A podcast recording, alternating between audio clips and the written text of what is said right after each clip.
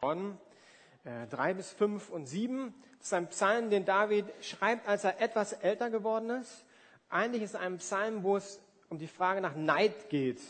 Und zwar, warum geht es Menschen, die Gott nicht kennen, oftmals besser als Menschen, die Gott kennen? Und David erklärt im Psalm, dass das nicht stimmt.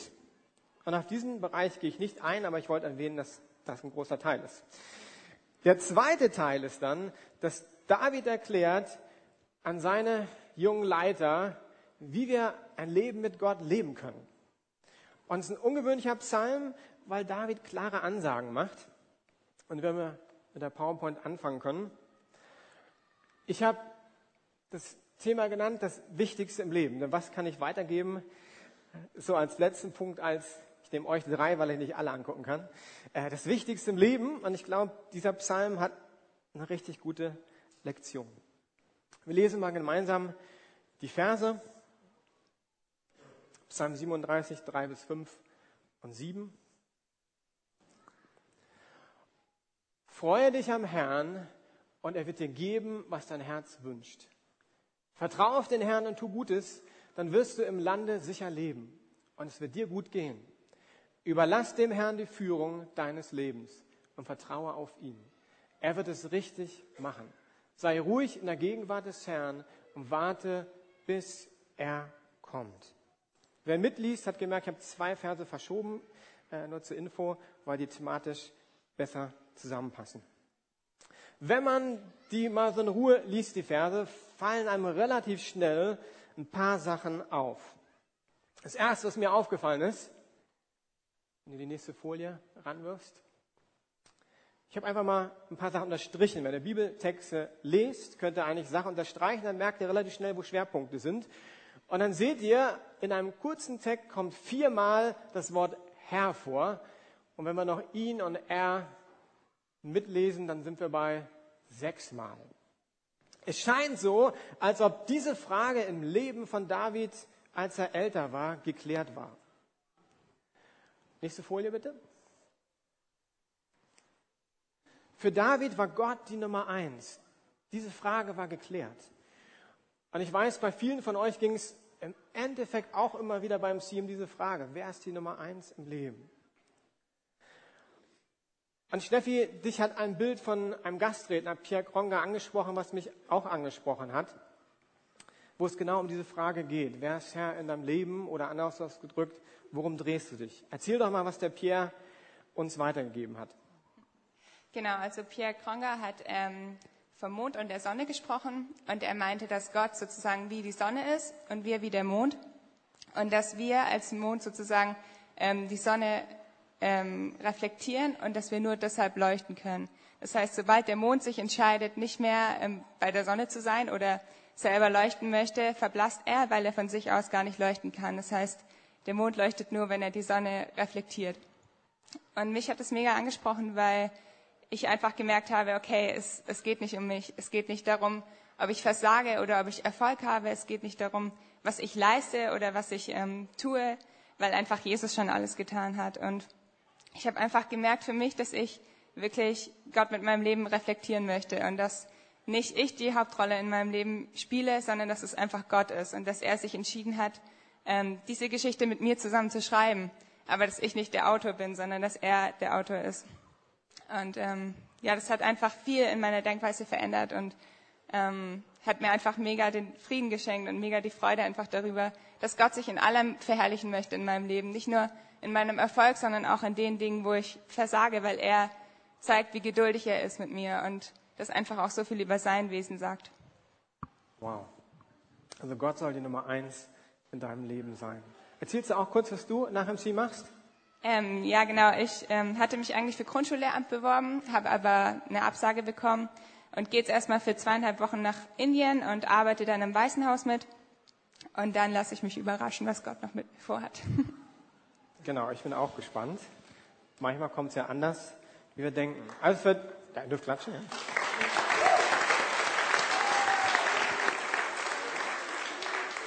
Also für David war diese Frage im Alter geklärt. Gott ist meine Nummer eins. Wenn wir den Text weiter angucken, schauen wir mal nächste Folie, dann merken wir, freue dich vertraue, überlass, vertraue, sei ruhig.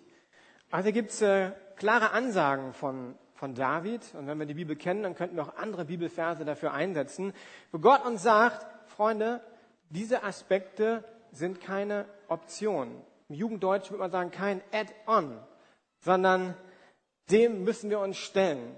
Und das wollen wir so ganz kurz heute streifen. Also wichtig. Und dann können wir auch noch gucken, ist mir auch gleich aufgefallen, die nächste Folie bitte. Hier gibt es vier Verheißungen, Versprechen Gottes, die damit zusammenhängen. Er wird dir geben, was dein Herz wünscht. Dann wirst du im Lande sicher leben und es wird dir gut gehen. Er wird es richtig machen. Er hört sich gut an, oder? Also den Text müssen wir uns angucken. Der Text ist wichtig. Ja, das halten wir mal fest. Ne? Mein Hauptpunkt liegt auf einem einzigen Vers, äh, der mich persönlich angesprochen hat. Das ist der Vers 4.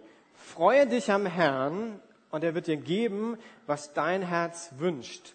Luther sagt, das fand ich noch interessanter, habe deine Lust am Herrn.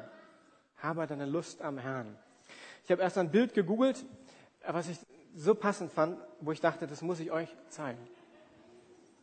Ich dachte, hey, hab deine Lust am Herrn, freue dich am Herrn. Und das google ich und sehe dieses Bild von diesem Jungen, der sich so richtig freut. Was bedeutet das denn, dieses Freue dich am Herrn? Hab deine Lust am Herrn. Gerade Lust ist ja ein altes Wort. Ich habe erstmal gedacht, ich beobachte manchmal erstmal, die Kombination ist total interessant. Freude und Herr bringt man normal nicht zusammen, oder? Wenn man das Wort als Deutscher hört, Herr, wird man eher sagen, oh, hm. hört sich nicht gut an. Aber Gott bringt das zusammen. Freude und Herr. Noch interessanter, Lust und Herr. Jetzt sind wir alle ein bisschen älter. Äh, ein Deutscher, also ich zumindest, wenn ich das Wort Lust höre, denke ich an Sex. Das war damals wahrscheinlich nicht so, denke ich. Aber zumindest bei mir kommt das. Und ich dachte, ist ja auch interessant. Sex und Gott, wie passt das zusammen? Passt in dem Sinne zusammen, Gott möchte, dass wir leidenschaftlich sein sollen. Und Sex, das für mich, für alle, die jünger sind, ist echt cool. Also wartet, bis ihr heiratet, aber ist was sehr Leidenschaftliches, was, was sehr Schönes, was sehr Geheimnisvolles. Ähm, und Gott sagt, diese Leidenschaft soll in der Beziehung mit ihm stattfinden. Ein paar sind rot geworden, ist okay. John Piper, ein bekannter Pastor aus Amerika, hat das ein bisschen anders ausgedrückt. Er sagt, eigentlich können wir auch sagen, dieses Freue dich am Herrn heißt, du sollst den Herrn, dein Gott, lieben. Von ganzem Herzen, von ganzer Seele und mit all deiner Kraft. Also worum geht's eigentlich, wenn ihr von MC zurückgeht und auch ihr als Gemeinde? Was ist das Wichtigste im Leben? Das Wichtigste im Leben, glaube ich, will David sagen, ist die Liebesbeziehung zu Gott. Ein Zitat äh, von mir, die Liebe zu Gott am Brennen zu halten, sollte unsere höchste Priorität als Christ sein. Also wenn ihr als MCler nach Hause geht, überlegt, was ist das Wichtigste? Und aus diesem Vers, glaube ich, ist für mich rausgekommen, das Wichtigste ist, die Liebe Gottes, die Leidenschaft am Brennen zu halten. Alles andere würde ich sagen, also ich habe jetzt kein Studium gemacht durch die ganze Bibel, ja, würde ich sagen, ist nicht so wichtig. Wenn ihr diesem einen Punkt nachgeht, wird Gott euch begegnen. Und das Interessante ist, wenn ich als Pastor mal mich in der Gemeinde umhöre, merke ich ja auch körperliche Fitness zum Beispiel. Ne? Also da ist jemand, der merkt, boah, irgendwie fehlt mir was. Bisschen angesetzt, so Männer in meinem Alter. Was sagen die? Boah, ich muss was tun. Ja? Gehen Gewichte stemmen. Ne? Warum? Weil sie die Erkenntnis hatten, boah, ich bin nicht so fit in dem Bereich, wie ich sein möchte. Für Frauen dann plötzlich kommt dann irgendwann Ernährung boah, ich, ich, muss mich umstellen, ich muss mich gesund ernähren. Und dann wird eine ganze Ernährung umgestellt. Das finde ich total cool. Also ist alles positiv, auch die Fitnessleute. Ne? Wenn du aber die Erkenntnis hast, meine Liebe zu Gott, meine Leidenschaft ist nicht mehr da, was machst du dann?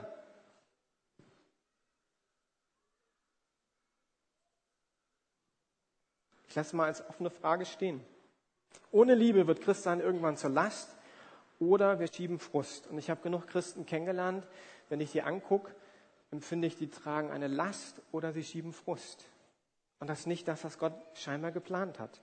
Denk an Freude und Lust am Herrn. Gut, jetzt kann man aber die Frage stellen, Klaus, kann das aufgetragen werden? Ist das nicht anmaßend? Vor allem, wir wissen, Gott steht dahinter. Nach dem Motto, hier bin ich. Ähm, da wirklich überlegt, gedacht, ist das anmaßend von Gott? Und das ist eine Frage der Motivation, habe ich überlegt.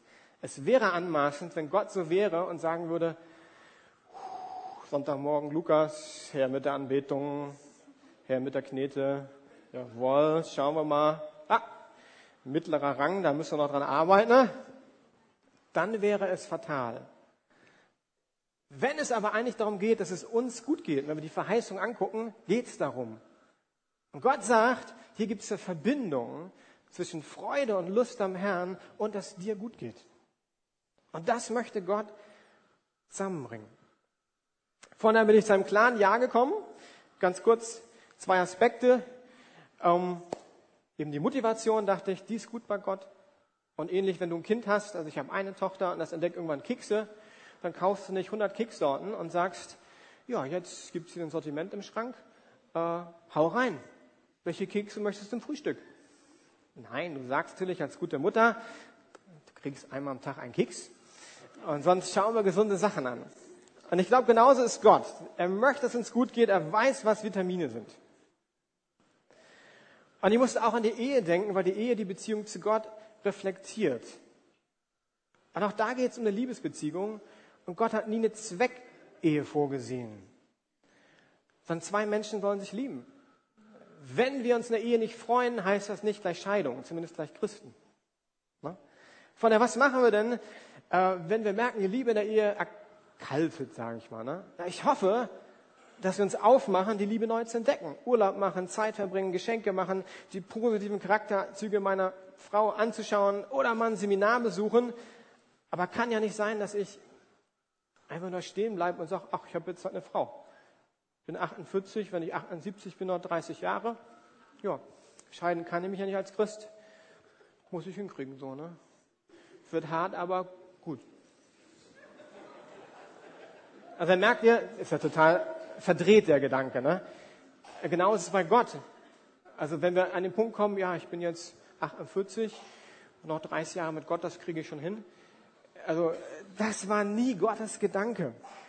Habe deine Lust, freue dich. Wie können wir Gott neu entdecken? Und was ihr beim Ziel zwischendurch auch rausgehört habt, die haben nicht immer nur die Highlights gehabt, sondern es gab viele Basics.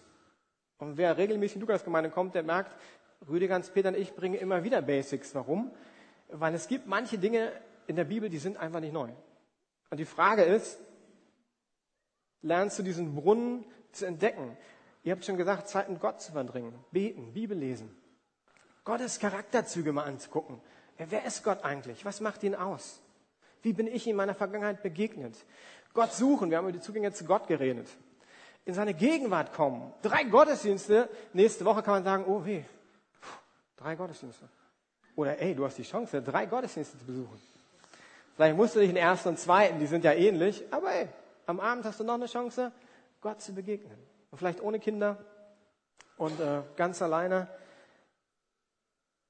Ich glaube, für David war Lobpreis ein ganz wichtiger Faktor, um seine Liebe am Brennen zu halten, die Freude zu erhalten. Aber ich weiß auch, dass Lobpreis gerade für Jungs in gewissem Alter manchmal nicht so einfach ist. Julian, du warst auch so eine Person. Du hast Gott angebetet, aber das hat nicht immer was mit Freude zu tun gehabt. Äh, erzähl doch mal, wie dein Prozess da war.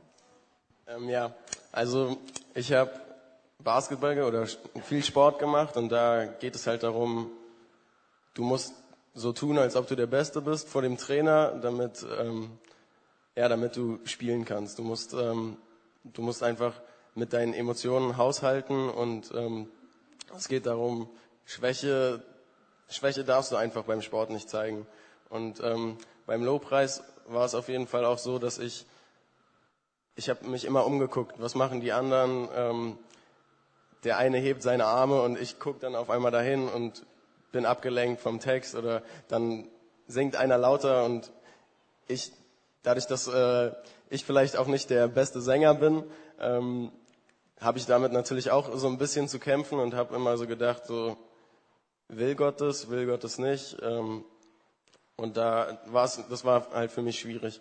Ähm, kurz vor MC war ich noch in Frankreich mit einem Kumpel und ähm, da gab es nicht so eine coole Band, wie wir jetzt haben, sondern ähm, das bestand aus einem Keyboard, einem Schlagzeuger und einer Frau, die gesungen hat. Und ähm, der Keyboarder hatte gar keine Ahnung und der Schlagzeuger war einfach die ganze Zeit aus dem Takt und äh, da waren, also das war eine kleine Gemeinde, 20 Leute, die da waren und ähm, die haben einfach Gott äh, gelobt, Gott gepriesen. Das habe ich noch nie gesehen. Und ähm, ich habe die ganze Zeit auf den Schlagzeuger auf, und auf den Keyboarder geguckt. Und äh, das kann ja eigentlich gar nicht sein, weil darum geht's ja gar nicht. Und ähm, ja, bei MC hat's dann so nach und nach, habe ich so gemerkt, ähm, dass Gott durch mich, äh, ja, oder dass Gott mich berühren möchte im Lobpreis und ähm, mir diese Last abnehmen möchte, dieses ähm, militärische, weil ich mich nicht bewegt habe. Ich äh, habe gedacht einfach, dass ähm, das ist einfach kein Weg, wie ich Gott begegnen kann und äh, ist halt so. Und ähm, dann waren wir in Schwabach und das war jetzt nicht der mein Lieblingseinsatz, aber ähm, auf der anderen Seite war es mein Lieblingseinsatz, weil ich da am meisten Gott begegnet bin. Da ähm, war ich frustriert und die erste Lobpreiszeit äh, habe ich auf einmal meine, meine Arme äh, ausgebreitet und ähm, habe meine Augen geschlossen und habe Engel gesehen, die um mich rumgelaufen sind. Und ich dachte so, das bist nicht du, Julian. Du kannst Gott nicht im Lobpreis begegnen.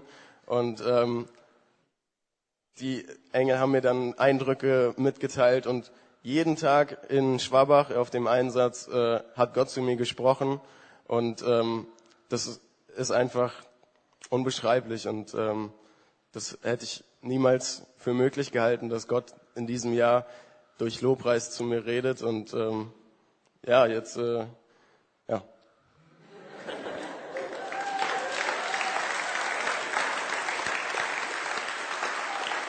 Gottes gut, habe ich immer wieder gemerkt, weil das können wir als Mitarbeiter ja auch nicht machen. Es ist nicht, dass wir Dinge nicht sehen. Aber was willst du machen? Du kannst manchmal nur beten und warten. Und ich habe das gelesen, auch erst in dem Buch, und dachte, hm, Halleluja, Jackpot. Äh, was machst du in Zukunft? Nach Neuseeland gehen und äh, Work and Travel machen. Und nimmst den Jonas mit, ne? Ja, ich nehme Jonas mit. Okay. Die letzten beiden Punkte sind äh, ganz kurz. Ich habe den Schwerpunkt auf den ersten Vers gelegt. Wenn du weitermachst, im Psalm geht's weiter. Oh, da musste, äh, ja, das haben wir. Kurz durchklicken. Genau. Vertrau auf den Herrn und tu Gutes, dann wirst du im Lande sicher leben. Und es wird dir gut gehen. Überlass dem Herrn die Führung deines Lebens. Vertraue auf ihn. Er wird es richtig machen. Die Zeit rennt mir davon. Von daher, bei dir ging es auch um Vertrauen, Sonja. Erzähl doch mal, wie Gott in dein Leben gesprochen hat, genau über diesen Punkt, den Herrn zu vertrauen. Genau, bei mir ging es halt um Vertrauen. Und in meinen letzten Monaten in der Schule, da hatte ich eben noch gar keine Ahnung, was ich danach machen soll. Und genau, war dann irgendwie auch ja, einfach nicht so glücklich darüber. Und dann hat Gott mich aber irgendwie zu MC geführt. Und ich habe auch irgendwie eine coole Gastfamilie bekommen. Und das war ja schon mal so ja, einfach halt, dass Gott mich da so versorgt hat und eben einen Plan für mein Leben hat. Und dann vor Sambia hatte ich aber auch irgendwie ziemliche Sorgen, weil ich mache einfach dann irgendwie gerne mal so Sorgen darüber, was kommt. Und dann irgendwie vom Essen und vor Krankheiten und keine Ahnung. Und dann in Sambia hatten, also habe ich mal ziemlich intensiv daran gebetet und äh, habe auch ein Bild bekommen. Und das war eben von so einem Berg und es war wie so ein Abgrund am Berg. Aber dann war da so eine Hängematze gespannt und das habe ich dann irgendwie so halt für mich gedeutet, dass Gott also mich halt versorgt und mich da so drinne hält und mir halt nichts passieren kann. Und dann in den nächsten Tagen hatte ich irgendwie auch viel mehr Freude dann für, ja, für alles, was kommt und nicht mehr so viel Angst. Und war ziemlich cool. Gott hat Vertrauen in deinem Leben gebaut. Was machst du nach MC? Äh, ich gehe nach äh, Brandenburg an der Havel und studiere BWL. Okay, nicht so weit weg. Dürft auch jetzt nochmal klatschen.